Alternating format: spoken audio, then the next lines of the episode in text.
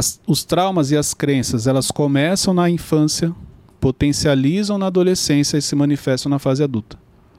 Então, se você já em algum momento teve o sentimento de rejeição na sua infância, na adolescência vai potencializar, porque aquilo que você acha vai ganhando força e na fase adulta ele vai manifestar.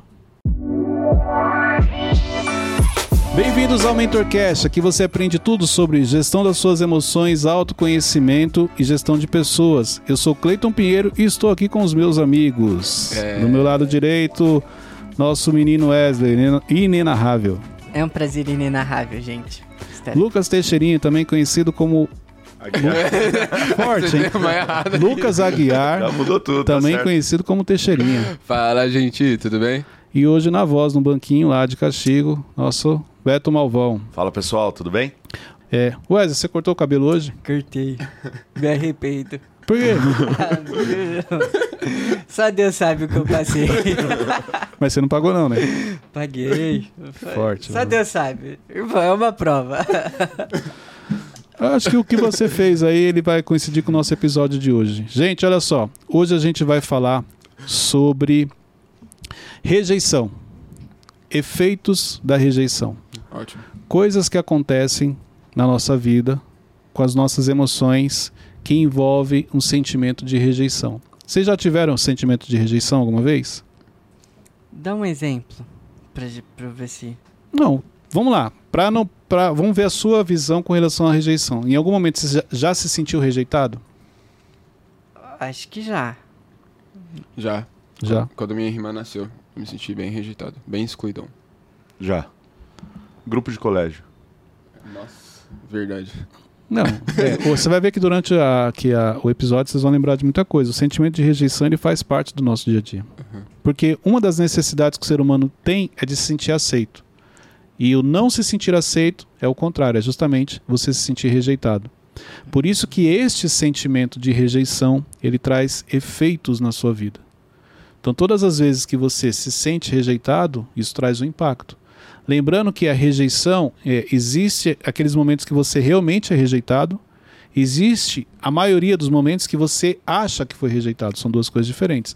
O que você falou aconteceu comigo. Eu, como irmão mais velho, e geralmente o irmão mais velho passa por isso, com o nascimento do irmão mais novo, o mais velho se sente rejeitado. Esses dias até um, um seguidor mandou no direct que é, o filho mais velho estava dando trabalho, tal, estava meio revoltado, batendo no mais novo, e aí ela perguntou assim: o que, que você faria? O que, que você acha que eu tenho que fazer? Eu falei: olha, você tem que dar atenção para o mais velho. Ela, não, mas absurdo, o- o- a atenção tem que ser pro mais novo, que ele é novo, ele é pequeno, poxa, o outro é mais velho. Eu falei, então, não entendeu nada. Perguntou, mas não. Por quê? Porque o mais velho, nesse momento, é o que está com sentimento de rejeição. Ele precisa de atenção. O mais novo ainda nem entende muita coisa. É. Sem contar que o mais novo, ele recebe a atenção de todo mundo, em todos os ambientes que ele chega. O mais velho sempre fica no canto. Pode ver. Você chega uma criança maior, uma menor. Você vai no menor. Você acha bonitinho o pequeno. Uhum. O mais velho você olha e fala, e aí, beleza? Tá. então, isso acontece. E é- isso vai. Começa aquilo que, eu- que, eu, que eu aprendi com, com o Tiago. As- os traumas e as crenças, elas começam na infância, potencializam na adolescência e se manifestam na fase adulta. Então, se você já em algum momento teve o sentimento de rejeição na sua infância, na adolescência vai potencializar, porque aquilo que você acha vai ganhando força e na fase adulta ele vai manifestar. Aí é onde envolve comportamento, é onde envolve você ferir pessoas, dificuldade em se relacionar, dificuldade em você estar em alguns ambientes por causa do sentimento de rejeição. Você falou que o sentimento. O oposto do, do rejeição é. Não, a necessidade de aceitação que Certo. nós carregamos como ser humano, o oposto vai ser rejeição. Então, se você não se sente aceito, você se sente rejeitado. Você entendeu? Quando eu não me sinto aceito aqui por vocês, então vai me, vai me gerar o sentimento da rejeição, que é o contrário. Você não, não sente rejeição em ambientes que você se sente acolhido pelas pessoas. Ah, en- Então, se, se a minha necessidade de aceitação não é. não Atendida. Atendida. você pode levar para rejeição. Mas olha só. A sua necessidade, a necessidade de aceitação todo mundo tem. Eu tenho, todos aqui têm. Existem pessoas que têm uma necessidade de aceitação maior. Por quê? Por coisas que ela passou na vida. Então, emocionalmente, ela é uma pessoa ferida, ela já foi rejeitada, ela pode ter sido abandonada, então a necessidade de aceitação dela é maior. Automaticamente, ela vai lidar com isso de maneira diferente. Então, exemplo, uma pessoa que tem essa dificuldade, vamos supor que chega alguém aqui e fala, ei pessoal, tudo bem, bom dia, tal, tal, tal. A pessoa que tem essa necessidade fala assim, caramba, nem falou comigo. Como não? Ele falou, bom dia pessoal. Não, não, ele não pegou na minha mão, ele não olhou para mim. Ele não vai com a minha cara. Uhum. Nível de ferida lá em cima. Aonde você começa a se auto-sabotar nos ambientes que você frequenta.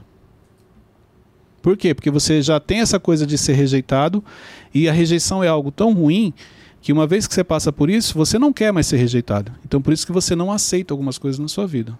Não, você tem que me dar atenção sim. Você tem que falar comigo, você tem que me levar junto, você tem que fazer isso. Por quê? A sua necessidade de aceitação é tão grande que é justamente o contrário aí, porque você está se sentindo tão rejeitado, onde você tem dificuldade em lidar com as pessoas. E como que é isso numa empresa? Como que o funcionário mostra pro, pro patrão que ele tem essa necessidade? Algum, a maioria mostra fazendo coisa errada, dando trabalho. Entendeu? Então, exemplo, o sentimento de rejeição, quando você se sente rejeitado, vamos lá. Quando uma criança se sente rejeitada, o que, que ela faz? Quando ela, quando ela, vamos lá, vamos mudar aqui a, o contexto. Quando uma criança ela sente que ela não está recebendo atenção, o que, que ela faz? Eu, um exemplo disso, eu rasguei as roupas da minha mãe. Ó. Então, assim, não tá me dando atenção? Peraí, Faz deixa eu bem. rasgar a roupa da minha mãe e vamos ver. Ah, agora minha mãe me viu. Ah, agora minha mãe tá brigando comigo. Isso é inconsciente. Então, quando você não recebe a atenção, você vai fazer algo para chamar a atenção.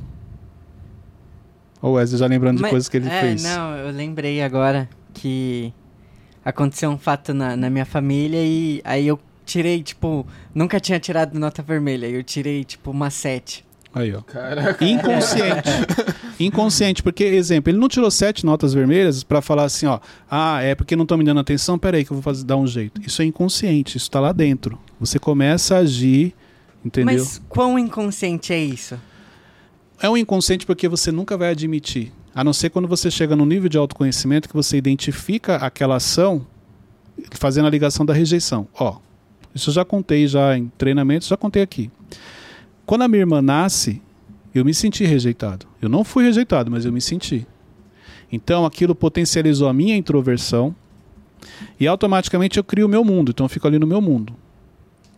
Eu começo a fazer coisas de maneira inconsciente para chamar a atenção dos meus pais. Por quê? Porque toda a atenção ia para minha irmã.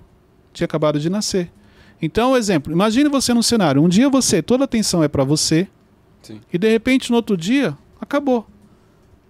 Qualquer barulhinho que ela fazia, todo mundo em cima. Qualquer coisinha que ela, ela mexia, todo mundo achava bonito e você fica ali no canto. As visitas, quando chegam na sua casa, é tudo para ela. E parece que você não existe mais. Mas não é que as pessoas não te notam, é porque isso começa a ser desenvolvido dentro de você. Então, exemplo, quando ela nasceu, uma, ó, a primeira coisa que aconteceu, eu levei pontos na vida, acho que em três situações. Duas na infância e uma na fase adulta, que foi no meu dedo. Mas na infância, eu abri a cabeça, tomei cinco pontos aqui atrás e, e cortei o olho aqui, tomei ponto também. Um espaço de tempo muito curto. Quando, ela nas, quando ela nasceu, esse sentimento de rejeição, eu fiquei meio bobo. Então, exemplo, eu caí, eu caí com a cara no chão. Eu lembro no dia que eu subi num barranquinho assim, caí e não coloquei a mão, caí com a cara no chão, abri o olho. Eu lembro que outra vez eu estava no, no muro, minha mãe levou a gente na casa de uma vizinha lá que tinha uma pessoa era próximo da casa. E eu lembro que a minha mãe chegou com a minha irmã, elas entraram, ficaram dentro da casa e eu fiquei do lado de fora com, acho que o filho da vizinha, um- tinha mais umas duas crianças. E tipo assim, eu tô ali ouvindo a conversa, mas a a atenção tá ali dentro, porque minha irmã tinha acabado de nascer. E é como se eu estivesse lá fora. E eu tava em cima desse muro e eu fiquei assim, ah, tal, será que se eu cair machuca, não sei o quê? Cara, eu caí de cima do muro. Tomei quatro pontos na cabeça. Olha pra você ver, eu tenho essa lembrança, mas sabe qual é a lembrança que eu tenho na sequência? A minha, irmã, minha mãe me levando pro hospital. Eu segurando a mão dela, eu chorando, e ela, não, calma, tal. Não, mãe, mas vai doer. Vai colocar metiolate, que era preocupação, né? Metiolate era o bicho. Não, é, hoje em dia é tranquilo, irmão. Aí eu sou da época do metiolate. Eu também. Se falasse assim, não, vai levar ponto, ah, tranquilo, mas não vai pro Mas o metiolate, né? metiolate. É, era um terror, é. Vai fazer cirurgia. Mas, mas isso, os nossos pais são responsáveis. Por quê? Porque, ó, você vai correr, vai cair. Se cair, você já sabe, eu vou colocar metiolate. Aí já era, irmão. Criou um, um terror. Bloqueio. Entendeu? O bloqueio. Aí, depois que eu cresci, que criaram o que não doía, que não ardia mais. Falei, pô, é sacanagem. Enfim, aí eu lembro que ela me levando na mão, levando no hospital. Então, essa memória eu tenho, porque naquele momento eu estava recebendo a atenção dela. Eu lembro quando meu pai chegou em casa, quando ele olhou assim, que ele ficou assustado. Quando eu abri o olho, eu lembro que meu pai chegou e o meu olho ficou enorme. E ele preocupado, eu lembro que ele sentou do meu lado no sofá.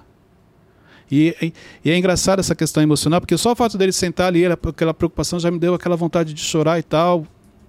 Emocional. Por quê? Por causa do sentimento de rejeição. Então, inconscientemente, você faz coisas para chamar a atenção das pessoas. O problema é que isso não é só na infância, você leva para a fase adulta também. E como que um pai ele pode identificar isso? Por exemplo, na minha, na minha experiência foi que eu tirei nota vermelha. Mas eu podia ter tirado nota vermelha porque eu não estudei, porque eu mudei de escola. Mas aí um que tá, pega o histórico. Tipo assim, o Wesley nunca tirou nota vermelha. Peraí, tirou sete de uma vez, alguma coisa, um, alguma coisa aconteceu, ele não tá bem. Uhum. Não adianta você brigar e falar, pô, você não estudou, tá vendo? Na vida é assim. Não adianta você ir pra essa linha. Não, peraí, meu filho nunca fez isso. De repente ele mudou o comportamento, tem alguma coisa acontecendo aqui. Exemplo, o Vinícius, meu mais velho. Meu, quando a Luciana engravida, antes do Arthur nascer, ele já começa a mudar o comportamento. Na época a gente não tinha inteligência emocional e não entendia isso. Mas eu sabia que a mudança de comportamento dele era por causa do, do irmão. Um dia ele deu um, um, soco na barriga da Luciana.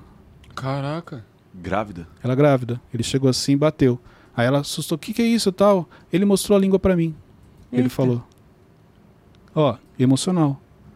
Aí quando o Arthur nasce, mesmo assim, a gente entendeu, começa a dar atenção para ele tudo, mas ele mudou o comportamento, ele começou a dar trabalho, ele queria se comportar igual o Arthur, porque na cabeça da criança ela não entende. Peraí, ele chora, todo mundo vai em cima, dá tudo que ele quer. Hum. Então o que, que a criança vai fazer? Vai chorar, chorar também. Chorar também. Entendeu? Ela não entende por que, que um pode e o outro não pode. Por que, que todo mundo fica em cima e, e no caso dele não fica? Isso tudo vai alimentando o sentimento de rejeição. E assim, foi todo um trabalhar, mas tem coisas que não tem como, vai passar. Você vai passar por aquilo, entendeu? Mas aí a importância de você se sentir aceito, de você se sentir amado, de você fazer essa leitura. Então, como é que eu sei? Mudança no comportamento. A criança começa a fazer coisas que ela nunca fez. Peraí, tem alguma coisa acontecendo aí. Ela pode estar se sentindo rejeitada. Gente, isso não vai longe. Na fase adulta você faz isso. Eu observo isso em vocês. Quando vocês começam a achar que vocês estão excluídos, vocês mudam o comportamento. Inconsciente, sem perceber. Sério? Dá um exemplo do Então Wesley. é do Teixeira. Não, me exclui disso. Não vamos trabalhar com nomes. Ó, o- vou, vou, vou dar um exemplo. Não, não vamos trabalhar com nomes. Não, porque isso na verdade não é só com Wesley, é a maioria das pessoas. Começa a atrasar o trabalho que precisa ser entregue. Então você tem algo que você precisa entregar. Pode ver, você já não entrega mais no prazo. Mas mesmo a gente tendo, tendo ciência de que aquilo é muito ruim, muito negativo pra gente. Mas é o seguinte, é a maneira que você tem, tipo do seu líder ou da pessoa que você quer atenção, dele olhar pra você, te chamar no WhatsApp e falar: "Você terminou tal coisa?" Não, não tô terminando. Acho que eu sei de que você tá falando. Não, não tô falando de modo geral, porque isso acontece com muita Ah, gente. sim, Não é uma particularidade do Wesley. Entendeu? Então, assim, não tô Nessa- terminando. Nesse exemplo que você tá dando. Nesse exemplo que eu tô dando. Isso. Então é mais, é mais ou menos assim. Ó, você combina com a pessoa, você faz pra mim, faço. Tu quantos dias? Tantos dias. A pessoa não faz. Por quê? Porque na cabeça dela é o seguinte: se eu fizer, entregar, ele nem vai lembrar de mim. Então a pessoa. A maneira que ela tem de chamar a atenção é fazendo isso.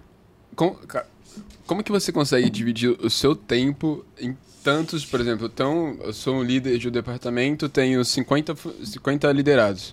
Como é que você consegue dividir seu tempo pra é, não ter mais tempo com um? depois- com Você não vai outro? cuidar dos 50.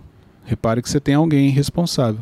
Geralmente 50 vão ser divididos aí em dois ou em três. Então você tem um que cuida de 40, vamos dizer, de, de 10, esses 10 cuida de mais 10, é igual Moisés. Deus Sim, fez sim, com sim. Moisés ali. Então você nunca cuida diretamente de 50. Mas se tiver que cuidar, tem sempre os cabeças. Então o seu foco está onde? Nos cabeças. Igual exemplo. Na última empresa que eu trabalhei, eram 152, a última equipe que eu tive. Eu não cuidava diretamente dos 152, mas eu cuidava de 16 ou 17 que eram líderes, É, mas é setores. Muitas pessoas pra cuidar. Ok, mas, mas por isso que eu falo, o líder tem que ser 80% do dia dele com pessoas e 20% com operação. Uhum. Porque o desafio é justamente isso. É igual aqui, ó. Querendo ou não, cada um cuida de um departamento. Mas se eu não der atenção, se vocês não se sentirem incluídos no projeto, se vocês não se senti- sentirem aceitos, vocês vão começar a dar trabalho. Então eu tenho que falar com ele em um momento, tenho que falar com você em outro, falar com o Malvão em outro, com o Runes em outro. Todos, deixando todos vocês se sentindo parte do projeto. Exemplo, hoje nós fizemos uma reunião. Numa reunião como essa, você se sente parte do projeto. Poxa, legal. O Cleiton está me atualizando de projetos futuros. Você se sente inserido. Quem não participou se sente excluído, se sente rejeitado. E se, tipo, essa pessoa que não participou foi, tipo, uma opção dela? Mas a maioria das pessoas faz isso. Não é que ela foi rejeitada, ela se coloca no papel para se sentir rejeitada. Ela sabe que vai ter reunião naquele horário, ela sabe que ela faz parte do projeto, ela, dá um- ela fica assim: não, vou ficar aqui se ninguém me chamar. Mas como ninguém te chamar, você faz parte da equipe. Não, mas ninguém falou que eu preciso ir. Se não Então- me chamar pelo meu nome, eu não vou. Ó, é você com as suas feridas se colocando num papel para você poder falar que você foi rejeitado.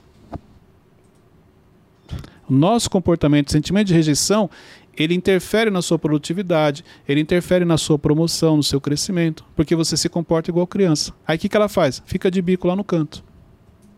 Aí quando você chega todo mundo feliz, ela. É não, porque é só vocês, né? Na hora que precisa é todo mundo, mas nessa hora é só vocês. Ela se coloca num papel como se ela tivesse sido rejeitada.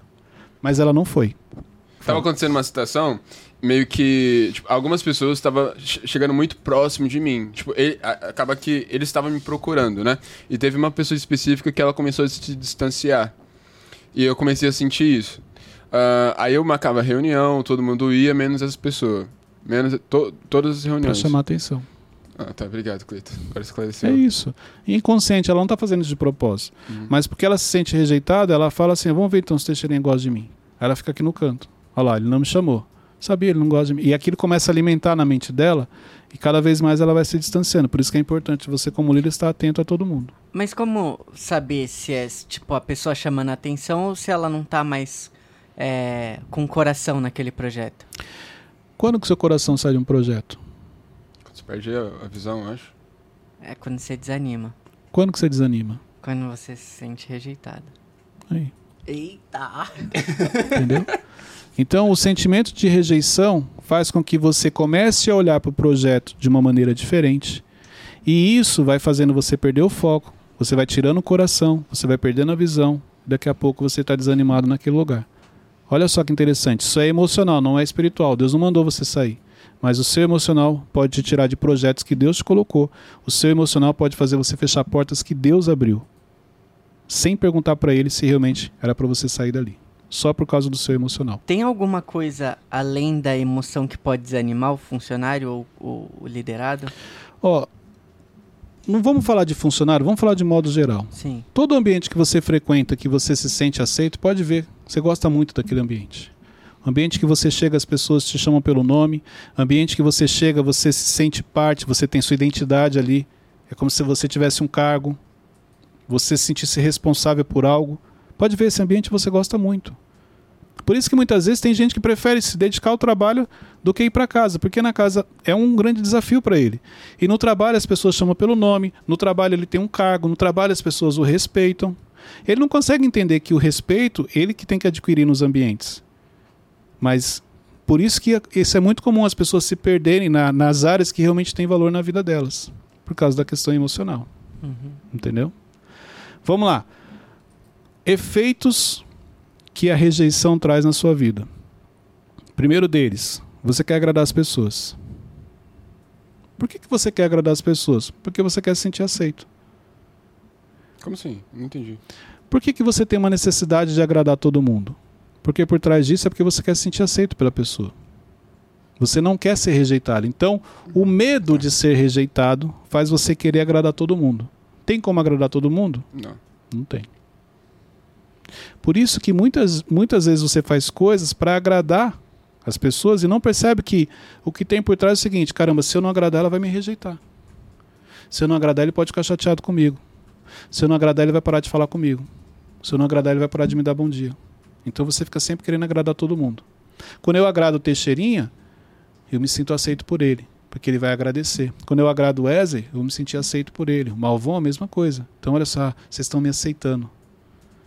Não, mas e se eu não agradar o Wesley, ele ficar chateado? E se ele me rejeitar? Entendeu? Então a necessidade de querer agradar todo mundo, muitas vezes é o medo de ser rejeitado por- pela pessoa ou pelas pessoas. Até que ponto isso é positivo? Eu não vejo como positivo. Só vejo como positivo quando ela é consciente. Eu quero te agradar porque eu honro a sua vida. Eu quero te agradar porque você já facilitou a minha vida. Eu quero te agradar porque eu gosto de você. E não porque eu quero me sentir aceito. Entendeu? Quando é consciente, por que, que você está agradando o Teixeirinha? Porque o Teixeirinha sempre me abençoou. É um facilitador na minha vida. Então eu quero honrar a sua vida, por isso que eu me preocupo com você. E esse agradar não é constante. Vai ser, exemplo, para te honrar, vou te honrar um- uma vez, depois. Não é todo dia. Necessidade de agradar todo dia. Necessidade de agradar todo dia tem um- uma questão emocional aí. Entendeu? Então eu acho que é positivo quando ela é consciente. Se ela é inconsciente, dependendo da história que está contando para você, ela vai te prejudicar. Segundo ponto, dificuldade em dizer não. Medo de ser rejeitado potencializa a dificuldade em dizer não. Porque se você me pedir algo e falar não, eu posso ser rejeitado depois. Repare, pessoas que você admira, líderes, pessoas que você ama, que você tem aquela admiração. Quando a pessoa te pede algo, você tem dificuldade em falar não. Que qual é a sua preocupação? E se ele ficar chateado? E essa chateação dele? E se ele parar de falar comigo? Você quer ver uma coisa muito comum? Já passei por isso. É, alguém que você admira, um líder, alguém que você trabalha, ele te pede algo e você vai fazer para a pessoa, porque na sua cabeça não. Vai que, e se ele ficar chateado e parar de me pedir as coisas? Ué, mas se ele parar de pedir, o que, que tem? Inconscientemente, eu fui rejeitado. Então, para que ele não pare de me pedir as coisas, tudo que ele fala, eu falo, eu falo sim. Tudo que as pessoas me pedem, necessidade de agradar todo mundo, a pessoa não consegue falar não. É rejeição, medo de ser rejeitado. E os dois caminham juntos aqui, o medo de ser rejeitado e a necessidade de aceitação. Os dois caminham muito próximos, Sim. entendeu? Foi, Wesley. Tô, Tá processando? tô, tô. É, foi Mas- muito forte isso agora. Mas é. Quantos pedidos vocês recebem que vocês sabem que vocês não conseguem fazer, mas, Mas, na hora você não consegue falar não para a pessoa? É, e a preocupação é a seguinte: a pessoa vai ficar chateada. mas tem a questão, tipo, de, de, de honra também. Calma. Tô falando de rejeição. Imagina o seguinte. Mas co- como que eu consigo discernir? Tipo, por exemplo, é, se. É. Porque isso pode ser uma mentira que eu tô contando pra mim. Tipo, ah, eu preciso. Eu não posso falar não porque eu preciso honrar essa pessoa. Ou é porque realmente eu não quero se sentir re- rejeitado. Vamos lá. Você precisa. Vamos, vamos pro cenário. Você precisa me honrar e precisa honrar o Wesley, o exemplo. Uhum.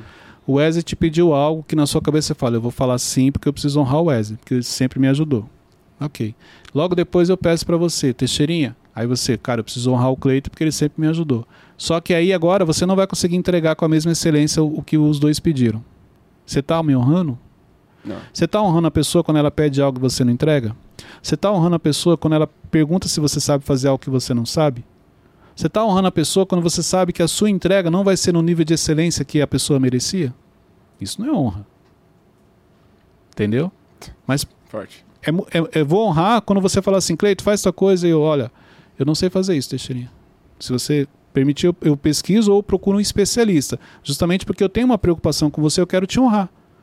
Mas se a preocupação não é com a pessoa na sua entrega, você não está honrando, é a sua necessidade de aceitação e o medo de ser rejeitado. Esse querer aprender, ser sincero com a pessoa, falar, eu não sei, mas eu vou aprender e vou fazer Que a é o pessoa- certo. A pessoa vai falar, olha, então tudo bem, deixa que eu peço para outra pessoa. Qual é o efeito dessa frase? Deixa que eu peço para outra pessoa. Nossa, é horrível. Aí, ó. É o medo da rejeição. Porque se eu quero honrar a pessoa, essa frase não vai me impactar. Porque eu fui sincero com ela e ela vai procurar uma pessoa que vai atender o que ela precisa. Mas se essa frase mexe comigo, não tem a ver com honra. Tem a ver com as minhas necessidades emocionais. Porque o horrível é pra mim, não pra outra pessoa. Pelo contrário, outra pessoa vai ficar feliz. Pô, cara, ainda bem que você falou. Pode ver. Quantas vezes as pessoas ficam chateadas com você porque ela te pediu algo, você quis ajudar, não conseguiu, você sabia que não dava, mas você não falou na hora, e a pessoa falou assim: Cara, se você não conseguia fazer, por que você não me avisou? Eu pedi pra outra pessoa. Comprou uma briga que não era dele, né? É. Então isso não é honra, porque você prejudicou a pessoa que você quer honrar. Honra é você falar a verdade, é você se preocupar, é você falar, olha, eu não sou o melhor profissional, mas ele é, então pode pedir para ele. Agora, qual é o efeito que essa frase traz na sua vida? Deixa que eu falo para outra pessoa. Deixa que eu peço para outra pessoa. Porque se essa frase mexe muito com você, é o medo de ser rejeitado devido à necessidade de aceitação que você tem daquela pessoa. Gera uma Toda- infidelidade. É, Independentemente da, da nossa maturidade, a gente sempre vai ter essa, essa, esse medo da rejeição? Vai. Não. Vamos lá. Se você investiu no autoconhecimento e você tem um nível de autoconhecimento elevado, fica mais fácil para você lidar com isso. Mas não quer dizer que você vai estar livre. Não. Porque assim, tem co- eu vou falar hoje. Conheço um, um pouco, eu conheço um pouco sobre o Cleiton. Conheço um pouco sobre o autoconhecimento. Tem coisas que as pessoas me pedem, pessoas que eu admiro, e na hora assim, é um trabalhar interno para falar, cara, eu não consigo fazer isso aqui. Qual é a primeira, a primeira intenção? Fazer. Sim. Mas, cara, eu não posso mais fazer isso, vai me atrapalhar, eu não vou conseguir entregar com excelência para a pessoa. Então é um trabalhar interno para você. Você tem que se policiar para você não agir. Na emoção você quer atender, porque você gosta da pessoa, você admira, você quer ajudar ela. No trabalhar interno é que você descobre se deve ou não. Oi. Cleito, sobre isso ainda. Pegou você hoje o tema, né, Wesley? É, pegou É. bastante. Acho que o Cleito silêncio tava... fala por ele. Ah, ué. ele tá ali só. Ah, vou escrever um mentorcast aqui. Tá com a vida muito tranquila. Deixa eu pegar o Wesley aqui. É, e se eu penso em fazer pra pessoa, mas eu sei que. Não é inconscientemente, mas no fundo eu sei que ela pode abrir uma porta pra mim lá no futuro. Tudo aquilo Aí, que você que faz fazendo. intencional Ah, e você assume essa intencionalidade, não vejo problema. Eu, eu sempre vejo problema no que você faz achando que é uma coisa e o fundo de verdade é outra. uhum.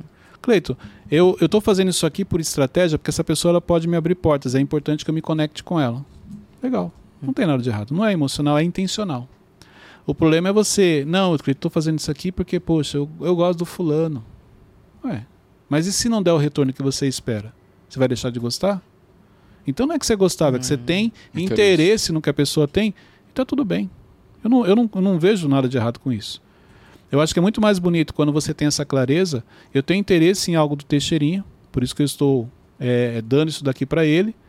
Entendeu? É intencional. E se não der retorno, tá tudo bem. Do que eu ficar falando para ele, não, cara, tô te dando porque eu gosto de você. Não, tô te dando por isso, por aquilo. E não é. É intencional? É. Você tem clareza disso? Tenho. Isso é autoconhecimento, tá tudo bem. Então o interesse é o que espera algo em troca. E se não, não der certo, ele vai ficar chateado. E a pessoa que gosta é que se- se espera algo em troca, Ó, mas se não der O certo. interesse, ser intencional que você está falando é o interesse. Isso. O interesse é algo frio. Você está fazendo ali e está esperando algo em troca. Não, mas assim, o que eu falo é, é tipo, eu gosto. Tipo aqui, ó. Eu gosto de você, faço algo por você. Se você fizer algo por mim, beleza. Se não fizer também, tudo então, bem. aí você está fazendo de coração. Você não está esperando nada em troca. Ah, Se fizer em troca, Cleiton, eu vou ficar muito feliz. E se não fizer, eu vou continuar feliz porque eu gosto de você. Eu não fiz achando que você ia me dar alguma coisa. Agora, quando é interesse, você vai falar a mim que gosta de mim, Cleiton, ó, tô te dando isso aqui. E vai ficar tipo um tempo assim olhando, esperando. Esperando algo em troca. E aí? Eu, eu te dei isso aqui, Cleiton. Eu, tá bom, obrigado. Mas e aí? É mais ou menos isso que acontece. Não, não vai vir nada? Ué, você não falou que gosta de mim? Não, sim, mas. E a colheita? E a semeadura? E você entendeu? É Mais ou menos isso. Aí você começa a espiritualizar. Quando é de coração, não. Cara, isso aqui é seu. E aí? Você gostou? Fiquei feliz. Pronto. Exemplo. Esses dias você ganhou um presente. ganhei, Você gostou? gostei, Ficou feliz? fiquei. Cara, é isso. Porque foi de coração. Então a alegria que você ficou na hora que você pegou, pô, já valeu a pena. Não foi assim um presente, tô te dando um presente, mas ó, meu aniversário é semana que vem. Tem gente que faz isso. Então tudo que é de coração você não espera, tanto que você até depois passou. É aquele lance do amigo estratégico, né? É. Então você tem amigos estratégicos e os amigos íntimos. Os íntimos são de coração, você não espera nada de troca. O estratégico, você sempre está esperando algo. Essa semana aí atrás teve um, um caso no escritório que eu- uma pessoa falou assim, ó, meu aniversário é mês que vem. Aí o outro falou, ah, o meu é em fevereiro. Aí um falou assim, ó, então, o que você plantar, você vai colher. Eu Não achei uma sacada de gênio. Mas é estratégia. É estratégia. Gênio. Vamos lá, terceiro ponto.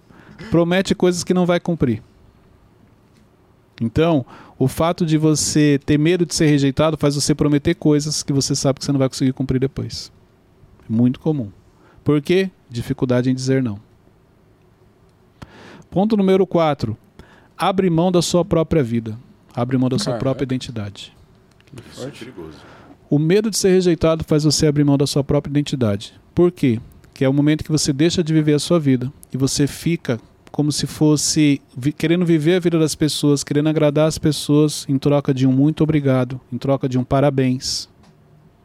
Fazendo coisas que você sabe que não era mais para você estar fazendo, coisas que prejudicam, coisas que te desviam inclusive do seu propósito. Simplesmente porque você tem medo de ser rejeitado, porque você já foi rejeitado numa época da sua vida, aquilo te fez muito mal e agora o seu maior medo é de ser rejeitado. E o medo de ser rejeitado faz você perder sua identidade no decorrer da sua vida. É, uma pessoa que, por exemplo, ela abre mão do sonho dela pra, não sei, por um conforto financeiro. É, tá, tá ligado a isso ou não? Por, ó, por exemplo, eu tenho um sonho de ser músico, mas o Teixeira me oferece um trabalho que vai me dar um conforto, só que aí eu tô desistindo do sonho de ser músico. Se é de maneira consciente, eu não vejo problema. Porque você pode entender o seguinte: para esta fase da minha vida, o recurso financeiro que ele vai me dar vai me ajudar para no futuro me tornar um músico. Tá tudo bem. O ruim é quando é inconsciente. O ruim é quando você, cara, eu tô indo por causa do dinheiro. O dinheiro é a sua motivação. E o dinheiro não pode ser a sua motivação, ele é a consequência do que você faz. O certo seria isso. Então, é consciente, não, até que seja até pelo dinheiro, não, tô indo pelo dinheiro mesmo, porque o meu negócio é o dinheiro. É consciente, fica mais fácil você trabalhar. O ruim é quando você fala assim, não, é porque o Teixeira é meu amigo, não, é porque a proposta eu vou pra, mais para ajudar ele, ó, eu vou abrir mão do meu sonho para te ajudar. Não é não, filho, porque você tá de olho no dinheiro. Só que você vai ver perceber que isso daí não vai trazer efeito nenhum na sua vida. Do mesmo jeito que ele entra, ele vai embora. Porque ele era a sua princi- principal motivação. E ele não pode ser a sua motivação. Ele tem que ser consequência daquilo que você faz. Ótimo. Vamos lá, quinto ponto. Fala mal das pessoas. Ah, é? Como assim? O medo de ser rejeitado faz você falar mal. Dá um exemplo. Um, um sentimento de rejeição faz você falar mal. Já ficou chateado comigo? Já. Já falou mal de mim? Pensei. Pensei, não verbalizei. Entendeu? Mas pensou. Sim, Não verbalizou por causa sim. do nível de autoconhecimento. Quem não tem o autoconhecimento? Vai. Fala mal? Sim. Fala. Quantas vezes já ficou chateado com uma pessoa, naquele momento você verbalizou coisas que depois não é o que você realmente sentia.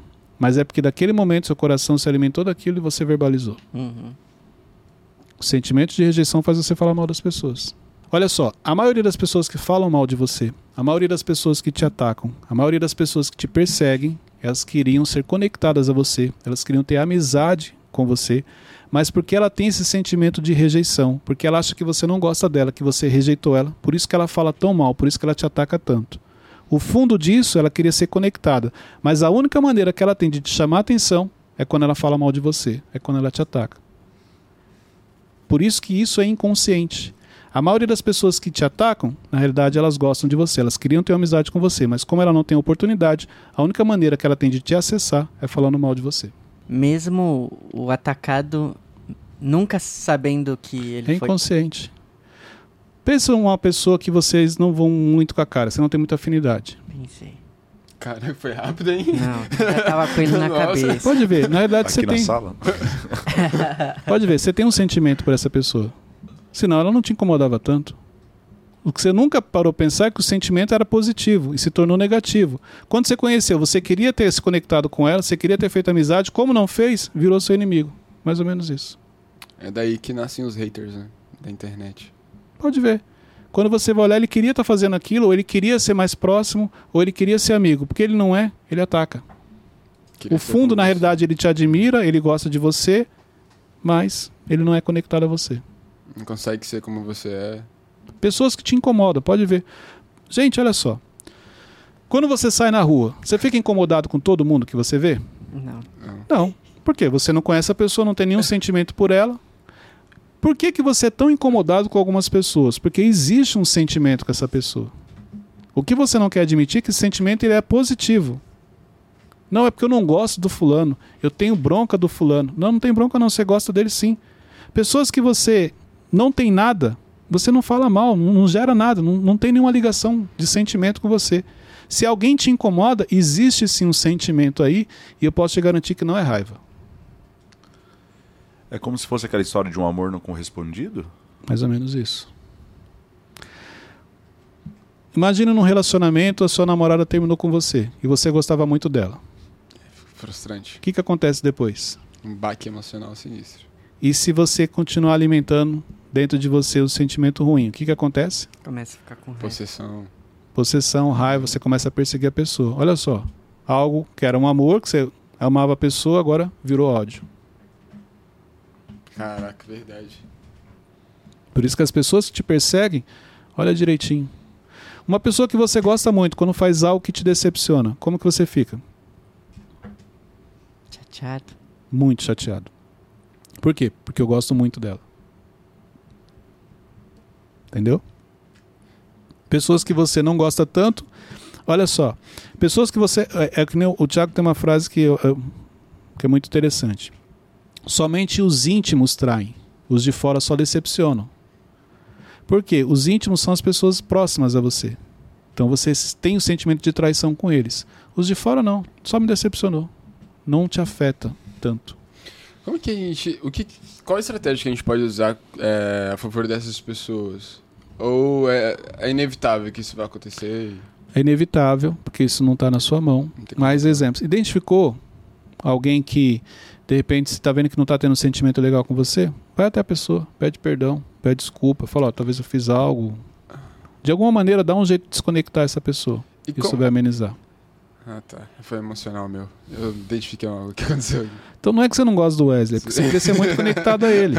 É, Tudo bem, eu te perdoo. sabe? Costa. Vamos lá.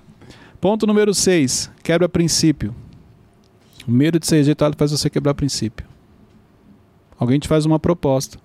E se você entender que se você não fizer aquele pedido, não atender aquele pedido, a pessoa pode te rejeitar, você pode quebrar um princípio sem perceber. Quantas coisas você já fez por pessoas que depois você se arrependeu? Yes. Na hora você não, não parou pra pensar. E o ponto número 7. O medo de, de ser rejeitado te deixa vulnerável emocionalmente. Por isso que você se perde nas suas emoções. Sim.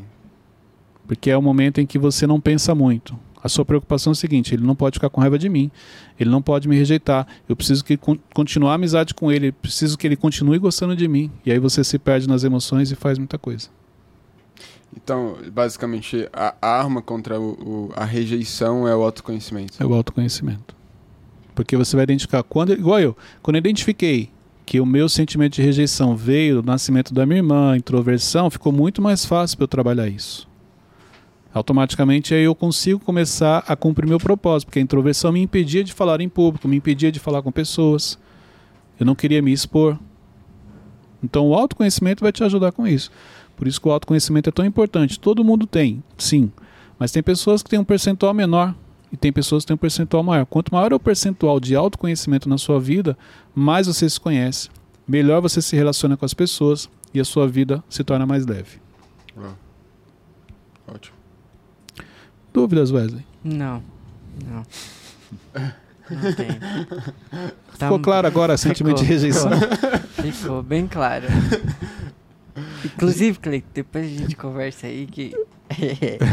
Você sabe do que eu tô falando. Pior que eu não sei, mas tudo bem, depois a gente conversa. Nem sei aqui. se isso foi um tom de ameaça. É, então. Não, Gente, não, ó, não foi. Não foi, Se eu não estiver no próximo episódio, é porque o Wesley me tirou. Não sei se vocês sabem, ele que comanda aqui. Vamos lá, gente. É isso aí. Pega esse link, ó. Esse é um excelente episódio para você assistir em família.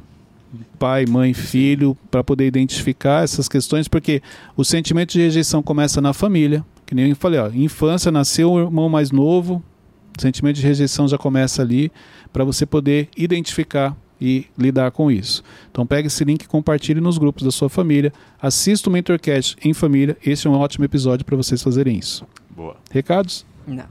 Oh, tem Livro. sim, tem sim. Livro Poder do Recomeço, que eu falo muito sobre essa questão emocional, Aham. sabotadores, medo da, da rejeição é um sabotador. Então, no link da minha bio, na descrição, você tem lá Aqui no link do vídeo do YouTube também, você vai poder adquirir o livro O Poder do Recomeço. Você viu? Saímos entre os mais vendidos. É. As coisas que Deus faz. É isso aí. Glória a Deus por isso. Gente, chegamos ao final de mais um episódio. Desculpa, não chegamos não. Digo tá Wesley. chegando o Evolution. E o Evolution Com Cleiton. vai lá no link da minha bio e na descrição aqui também. Então você é uma imersão. O que que é o Evolution para vocês entenderem? É o treino, meu treinamento de inteligência emocional, de autoconhecimento. Então ali você vai se aprofundar, é uma imersão. Então, exemplo, você já acompanha aqui o Mentorcast, já aprendeu muita coisa, mas você percebe que por mais que você acompanhe, tem coisas que você ainda não sabe como colocar em prática. Você precisa vir para o próximo nível. Qual é o próximo nível? É o Evolution. Porque o conhecimento já chegou para você, mas o entendimento ainda não. Por isso tem coisas que você escuta que não é novidade. Mas por que, que você não aplicou? Porque você adquiriu o conhecimento, mas você não tem o entendimento de como colocar aquilo em prática na sua vida. Então, link na descrição. Maiores informações, vai lá no meu Instagram, me chama no direct. Cleito, eu queria saber sobre Evolution. Eu mesmo vou responder para você. Deus abençoe a todos, até o próximo episódio.